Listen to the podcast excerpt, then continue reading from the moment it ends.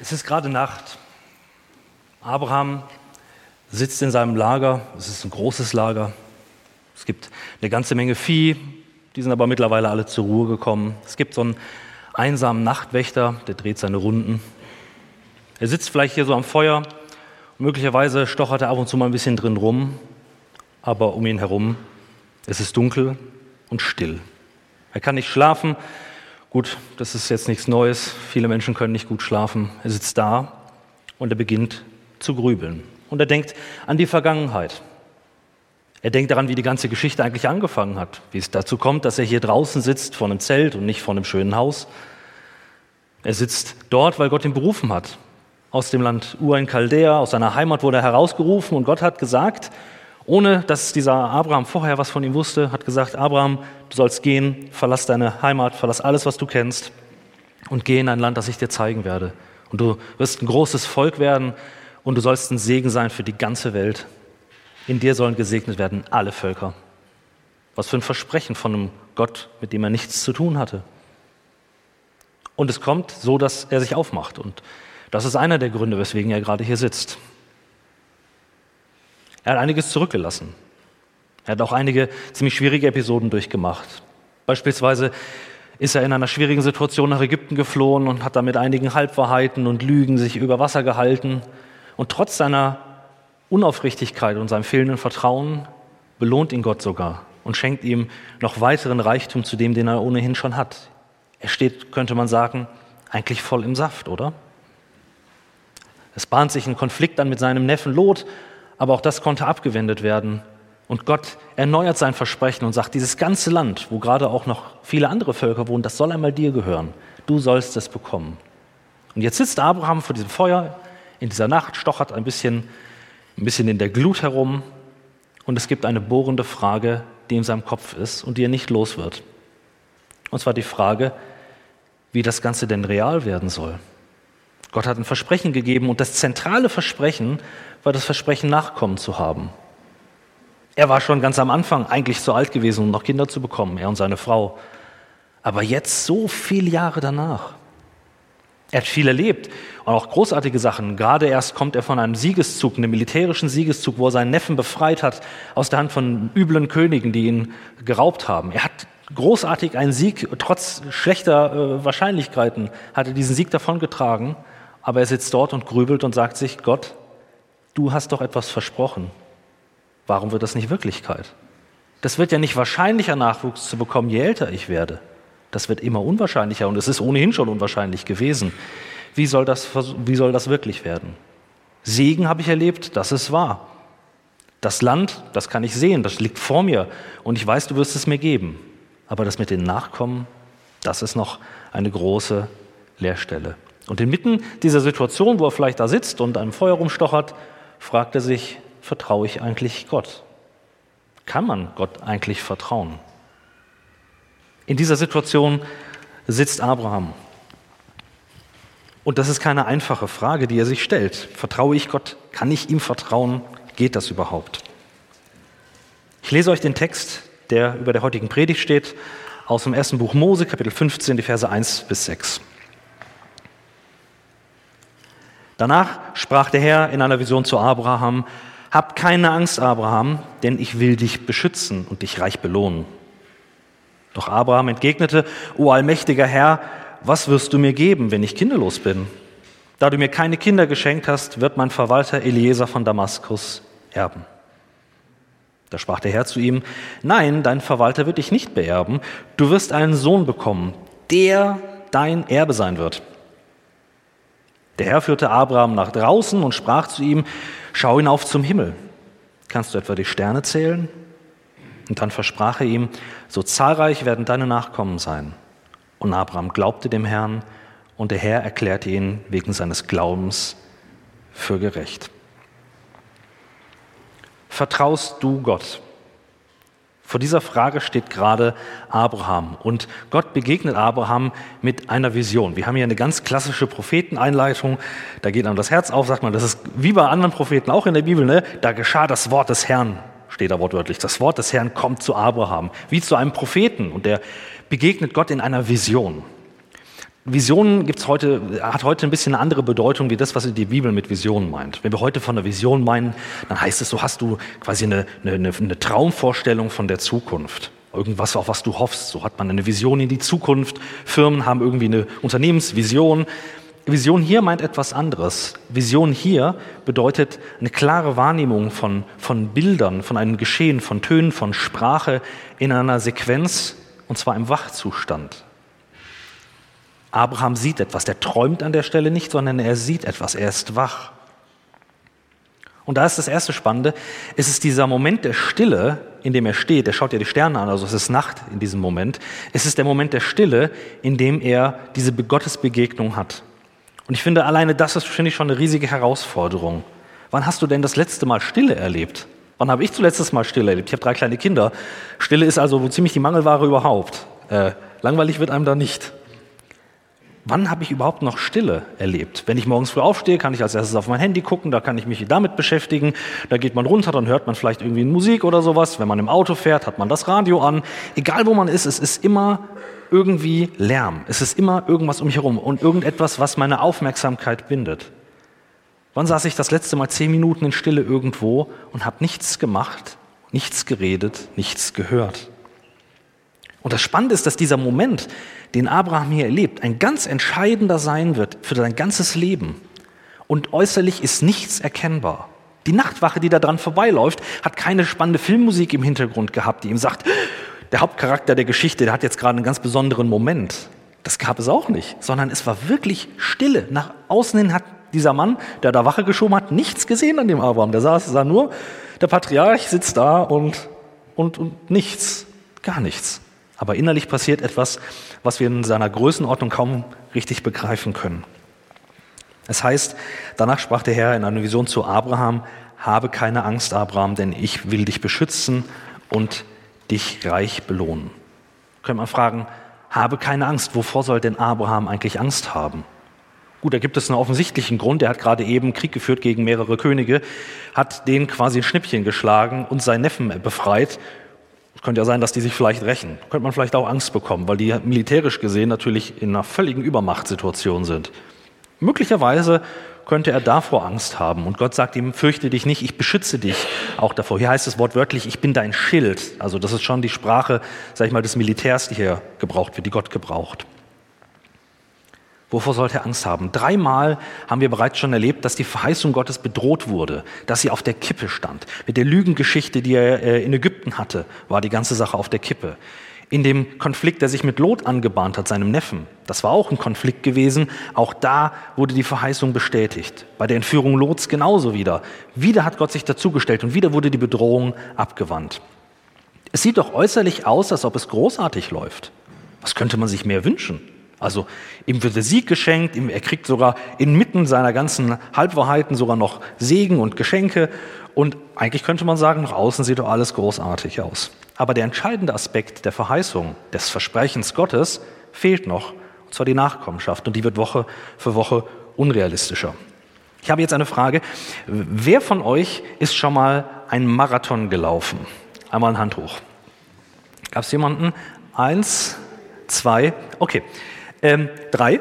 Äh, ganz klasse, ich bewundere das völlig, ich, ich, großartig. Ähm, haut mal kurz raus, was war eure Bestzeit, die ihr jemals gemacht habt? Das ist jetzt, okay, das ist fies. Ungefähr. Mit was muss man da rechnen, wenn man einen Marathon läuft? Äh, also vier Stunden, viereinhalb Stunden. Was, was sagt ihr? Hm? Dreieinhalb. Okay. Das ist eine, ist eine Ansage, glaube ich. Ne? Ähm, okay. Wir, haben dreieinhalb, drei, dreieinhalb Stunden. Jetzt stell dir mal vor, Mitte 60, du bist Mitte 60 und dir sagt jemand, du wirst den Marathon noch unter drei Stunden laufen. Dann wird man sagen, da kann man Berufsläufer werden, aber das wird ja nicht realistischer mit der Zeit, die man wartet. Das ist ja schon mit, mit 20 eine Sache, wo man sagt, das, wer, wer kann das? das? Wie viel Prozent der Leute würden das jemals schaffen?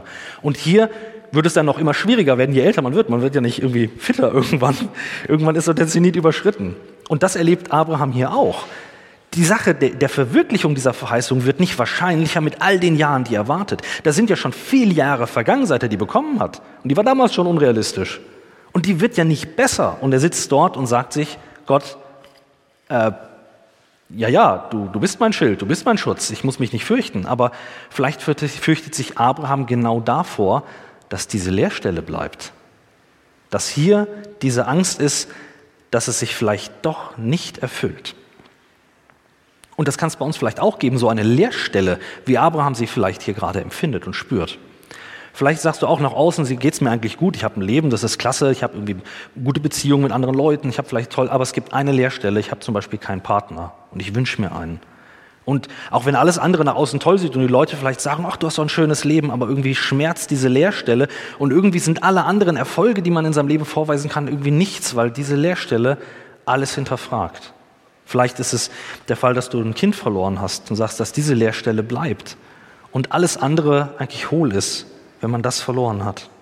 Oder vielleicht hast du deine eigenen Eltern nie wirklich persönlich kennengelernt, sondern bist bei anderen groß geworden. Und diese Leerstelle bleibt in deinem Leben, ganz egal, was du leistest, da fehlt was. Und da ist ein großes Fragezeichen.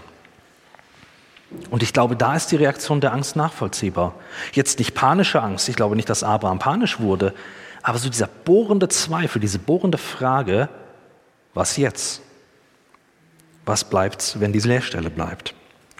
Gott begegnet dieser Frage oder diesem Zweifel von Abraham eben nicht, dass er sagt, okay, Abraham, du solltest mal über dein Mindset nachdenken. Verstehst du, über deine Herzenshaltung. Da musst du einfach mal dran arbeiten, dass du einfach ein bisschen mehr vertraust oder so etwas. Er gibt ihm auch kein Listicle, so zehn Dinge, die, mit denen du irgendwie deine Erwartungshaltung besser äh, managen kannst in deinem Leben. Solche Sachen, die man auf irgendwelchen Internetseiten findet. Auch das gibt er nicht. Er gibt keine Tipps auf unserer Startseite unseres Browsers im Leben. Gott begegnet dem Zweifel und dem Fragen eben nicht, indem er die Psyche von Abraham anspricht, sondern indem er ihn konfrontiert mit einem gewaltigen Versprechen. Das ist der Anfang. Daraus folgt dann, dass sich auch etwas in seinem Herzen verändert. Aber es beginnt nicht damit, dass er sagt, ich doktere in der Psyche von Abraham herum und am Schluss kommt es raus, dass es richtig geht, sondern in all dem begegnet Gott ihm mit der Verheißung, mit dem Wort des Versprechens. Die Veränderung von Abrahams Herzen ist nicht die Voraussetzung für Gottes Zusage, sondern umgekehrt.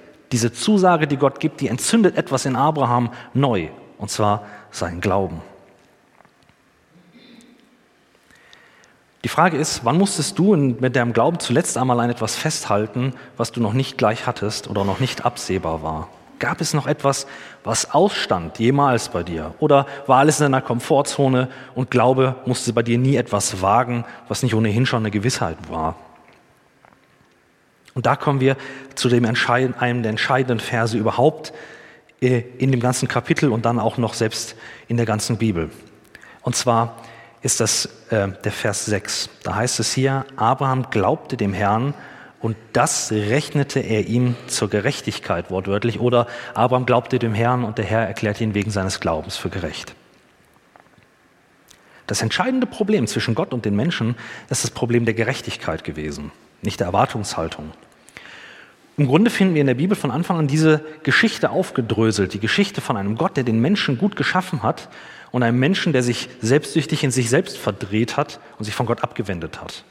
Und das führt nun dazu, dass wir es zu tun haben mit einem guten Gott, aber diese Güte Gottes ist auf einmal eine schlechte Nachricht geworden. Weil was macht ein gütiger Gott mit einem ungerechten Menschen? Wir sind eben nicht gut. Wie soll das zusammenpassen? Wie können wir das hinbekommen, dass da eine Beziehung entstehen kann, die nicht darauf basiert, dass Gott eine Lüge glaubt und sagt, ich tue einfach so, als wäre alles in Ordnung? Und auf der anderen Seite, wie kann eine Beziehung entstehen, die uns nicht in unserer Ungerechtigkeit belässt? Bei unserer Kindererziehung, also ich merke das einfach, weil ich gerade Kinder erziehe, oder es zumindest versuche, äh, da merke ich das, wie versuche ich das normalerweise zu machen. Um ein Kind zu erziehen, arbeite ich zum Beispiel, versuche ich zum Beispiel mit, mit Belohnungen zu arbeiten. Wenn was Tolles gelaufen ist, dann ermutigt man, dann, äh, dann belohnt man vielleicht auch bei was und böse Sachen werden sanktioniert oder die werden vielleicht sogar bestraft.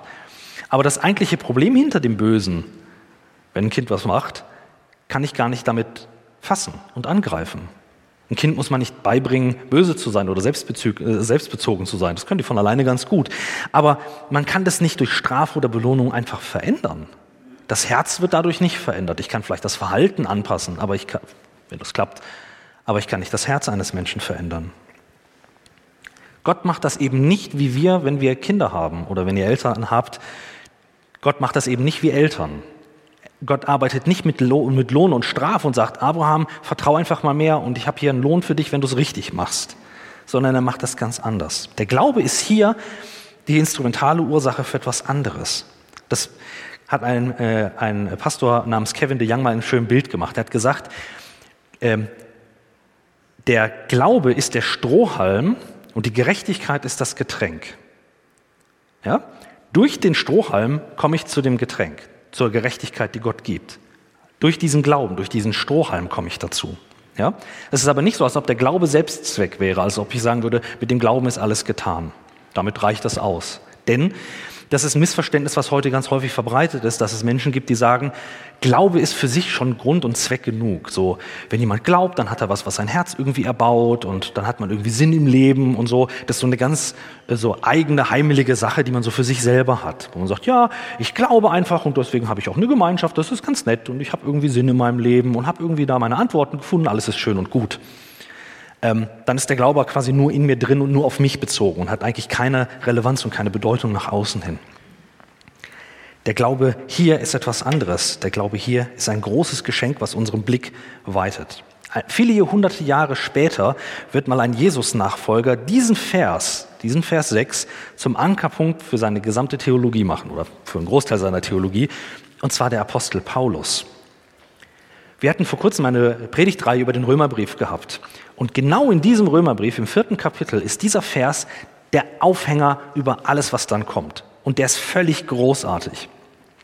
Paulus erklärt nämlich an dieser Stelle einen grundlegenden Sachverhalt, der uns als Christen näher nicht sein könnte und wichtiger nicht sein könnte. Und zwar heißt es hier, dass Abraham gerecht erklärt wurde aufgrund seines Glaubens, nicht aufgrund von dem, was er getan hatte.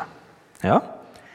Und zwar macht Paulus den, äh, erklärt das folgendermaßen. Er sagt nämlich, das Gesetz, was Gott gegeben hat, wo er gesagt hat, Menschen sollt folgendermaßen euch verhalten, hat er erst danach gegeben. Die Verheißung hat er schon vorher gegeben. Das heißt, Gottes Zuspruch auch für dich hängt nicht daran, was du tust, sondern die gibt Gott schon im Vornherein. Die Verheißung steht vorher und dann gibt Gott äh, Regeln und Dinge, an die wir uns halten sollen, wie wir leben sollen. Aber er dreht das eben nicht um. Er sagt nicht, halte dich an diese Regeln und wenn du das gemacht hast, dann kannst du vielleicht auch irgendwie diese Verheißung bekommen. Wenn alles gut läuft und du auch genug Level gehalten hast in deinem Glauben.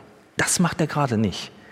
Und diese Reihenfolge ist ganz entscheidend, um nicht in ein frommes Hamsterrad reinzukommen, was im Grunde nur eine lange Liste von Erwartungen abarbeitet, in der Hoffnung, dass Gott vielleicht gnädig sein möge.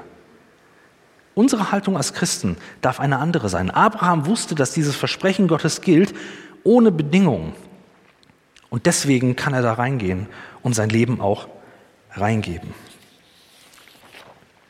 Gott löst also dieses Problem der Gerechtigkeit nicht, indem er Regeln gibt und lohnt und bestraft, sondern indem er tatsächlich seine Verheißung als erstes gibt. Und daraus wird jetzt eine persönliche Frage auch für dich. Vertraust du Gott wenn Glaube sich an Gottes Verheißung entzündet, dann bin ich doch mit der Frage konfrontiert, was hat Gott mir eigentlich verheißen? Die Verheißung beispielsweise von Nachkommen ist ja keine, die ich einfach aus der Bibel nehme und sage, du hast es Abraham gesagt, ich tue jetzt so, als gilt es mir, also kriege ich noch Nachkommen oder so. Natürlich war das eine Verheißung, die an Abraham ging. Aber viele Versprechen hat Gott auch uns gegeben. Viele Zusagen hat Gott uns gemacht. Die Frage ist, kennen wir die? Stellen wir uns denen und lassen wir unseren Glauben davon entzünden? Nochmal neu entzünden. In unserem Alltag wird das nämlich ganz schnell zu einer praktischen Frage, wie wir mit diesem Glauben umgehen. In zahllosen Momenten sagt mir mein Herz, vielleicht auch die Gesellschaft, was ich zu tun habe, aber mein Handeln wäre anders, wenn ich tatsächlich glauben würde, was Gott versprochen und verheißen hat. Und dazu habe ich euch eine schöne Geschichte mitgebracht von einem Schauspieler, den ihr jetzt gleich hier vorne seht. Und zwar heißt er Adam Sandler. Ähm, ist nie, kein Schauspieler, der mir besonders liegt äh, und auch deren sein Material, also das ist nicht mein, meine Welt. Ähm, aber es gibt eine schöne Geschichte, äh, was er erlebt hatte. Und zwar war er, dieser, äh, war er auf einer Schauspielschule gewesen und er war ein herrlich untalentierter Schauspieler gewesen. Er war wirklich nicht gut. Und ein Professor hat dann immer mal gesagt, du, ich möchte dich mal auf ein Bier einladen, lass uns mal quatschen. Und dann saßen sie zusammen und hat der Professor ihm gegenüber gesessen hat gesagt, weißt du, Adam, du hast echt das Herz am rechten Fleck, aber das ist echt nichts für dich bist kein Schauspieler, das kannst du einfach nicht. Such dir was anderes, du wirst da nicht glücklich werden mit. Und es kam, wie es kommen musste. Das genaue Gegenteil ist passiert. Er ist groß rausgekommen, der äh, quasi schwimmt im Erfolg und im Geld und allem Möglichen. Und es ist riesig gelaufen in seinem Leben. Und er begegnet diesem Professor nun auf einmal, als er mit Freunden aus Hollywood und Stars durch die Bars zieht, begegnet er diesem Professor wieder, diesem Schauspielprofessor. Und er begegnet ihm und er stellt ihn all seinen Freunden vor. Und dann passiert etwas Großartiges. Er hätte jeden Grund und jede Möglichkeit, ihm jetzt ins Gesicht zu reiben. Da siehst du, Du hast geglaubt, es wird nichts aus mir und ich bin was geworden. Wisst ihr, was er gemacht hat? Er sagte all seinen Freunden, dieser Professor war der Einzige gewesen, der mich jemals zu einem Bier eingeladen hat. Das ist cool. Also die Größe zu besitzen, die Demut zu besitzen, in diesem Moment den nicht in die Pfanne zu hauen und zu sagen, na siehst du, du hast dich mal völlig geirrt, sondern zu sagen, hey, das war der einzige Professor, den ich hatte, der mich jemals auf ein Bier eingeladen hat. Das ist echte Größe. Und ich muss sagen, dafür finde ich ihn wieder cool, auch wenn ich die Filme nicht mag. Aber das ist cool. In Sprüche 3, Vers 34 heißt es, der Herr verspottet die Spötter, den Demütigen aber schenkt er Gnade. Was denkst du, würde in deinem Leben anders laufen, wenn du das wirklich glaubst? Also, wenn dein Glaube nicht irgendwie im, im, ganz äh, ätherisch im Weltall schwirrt, sondern wenn du wirklich dich darauf verlässt, dass Gott den Demütigen Gnade gibt. Oder dass er bei den Sanftmütigen ist. Was würde das verändern in deinem Verhalten im Straßenverkehr? Oder im Beruf? Oder in der Familie? Wenn alles nach dir, in dir danach ruft, kleingeistig Rache zu nehmen, auf die Hupe zu drücken oder den anderen in die Pfanne zu hauen, was bedeutet dann Glauben und sich festmachen daran, was Gott verheißen hat? Dass er gesagt hat, die Sanftmütigen werden herrschen. Es gibt auch noch ein zweites Beispiel und da werden wir gleich auch noch im Abendmahl hinkommen. Im, Im 1. Johannesbrief, Kapitel 1, Vers 8 und 9, da stehen folgende Worte. Wenn wir sagen, wir haben keine Sünde, so betrügen wir uns selbst und die Wahrheit ist nicht in uns. Wenn wir aber unsere Sünde bekennen, so ist er, also Gott, treu und gerecht, dass er uns die Sünden vergibt und uns reinigt von aller Ungerechtigkeit. Das ist eine Verheißung, die da drin steht. Gott hat verheißen, dass wenn wir unsere Sünde vor ihm bekennen, dass er uns vergibt. Wenn du jetzt hier sitzt und sagst, genau das fällt mir echt schwer, weil ich weiß, wie groß die ist. Und in mir herrscht eigentlich keine, kein großer innerer Frieden und keine Zufriedenheit und keine wohlige Wärme, sondern eigentlich eher diese Furcht, ich glaube, das, was ich getan habe, ist so schlimm, das kann mir keiner vergeben. Vielleicht sitzt du da und hast Selbstzweifel und möglicherweise sogar Selbstverdammnis für das, was du getan hast. Was bedeutet hier Glauben?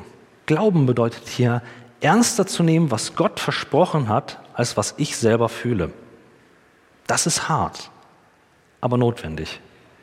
Wenn du hier sitzt und sagst, dass du dich selbst bestimmen lässt von deinen Gefühlen, ob du dich noch schuldig fühlst, ob du dich noch verdammt fühlst, dann wird das Heil, was Gott dir gegeben hat, dort sein Nadelöhr finden, weil du das Gefühl hast, ich bin es nicht wert. Es kann nicht sein, dass er mich wirklich meint. Glauben ist aber etwas, was ich darüber hinwegsetzen kann, sagen, mein Herz verklagt mich immer noch und es schmerzt mich immer noch und ich spüre diese Leerstelle immer noch, aber ich vertraue, dass du es ernst gemeint hast und dass du mir wirklich vergeben hast, auch wenn ich es noch nicht fühle. Aber ich vertraue darauf. Und das ist der Grund, warum es keine Alternative zu einem mutigen Glauben gibt. Die Predigtreihe ist überschrieben mit mutig Glauben. Habt ihr euch mal gefragt, was das Gegenteil von mutigen Glauben wäre? Gibt es unmutigen Glauben? Geht das überhaupt? Oder steckt nicht im Glauben selbst immer etwas drin, was selbst Mut braucht? Glauben ist immer Mut zu etwas, was ich noch nicht sehe, was ich noch nicht greifen kann, was ich noch nicht fassen kann. Ein Glaube, der das nicht bräuchte, der nicht auf Mut angewiesen wäre, wäre meine Frage, ist das überhaupt Glaube? Oder ist es nicht mehr so eine Erwartungshaltung, die man vielleicht hat? Echter Glaube braucht immer den Mut, Gott beim Wort zu nehmen und ihn über meine Umstände zu stellen. Und das geht nur, wenn ich begreife, dass er der Herr ist. In der Geschichte, die wir gerade gelesen haben mit Abraham, kommt das ganz großartig raus. In manchen Bibelübersetzungen heißt es am Anfang, dass Abraham spricht. Übrigens, das erste Mal spricht Abraham mit Gott an dieser Stelle. Das ist das einzige Mal, sonst hat er immer gehört. Jetzt spricht er auf einmal mit Gott. Da heißt es, Herr, Herr. Und dann kommt seine Frage. Das ist von der Formulierung eigentlich eine Intensivierung. Das heißt so viel wie äh, allmächtiger, souveräner Herr. Abraham weiß, dass Gott derjenige ist, der in all diesen Umständen, in denen er steckt, die Finger im Spiel hat und alles in der Hand hält. Echter Glaube funktioniert nur dann, wenn ich wirklich glaube, dass Gott allmächtig ist und ich mir ihm wirklich anvertrauen kann. Und es nichts gibt, was mich dann noch einmal stolpern lässt oder aus seiner Hand reißt, sondern wenn ich wissen darf, dass er der ist, der es alles im Blick behält und mich an seiner Hand hält. Ich wünsche dir und ich wünsche mir selbst diesen mutigen Glauben, der eben nicht durch meine eigene Fantasie oder Fantasielosigkeit begrenzt wird. Und das ist meine Hoffnung, dass wir diesen Glauben auch erleben und sehen und schmecken dürfen. Amen.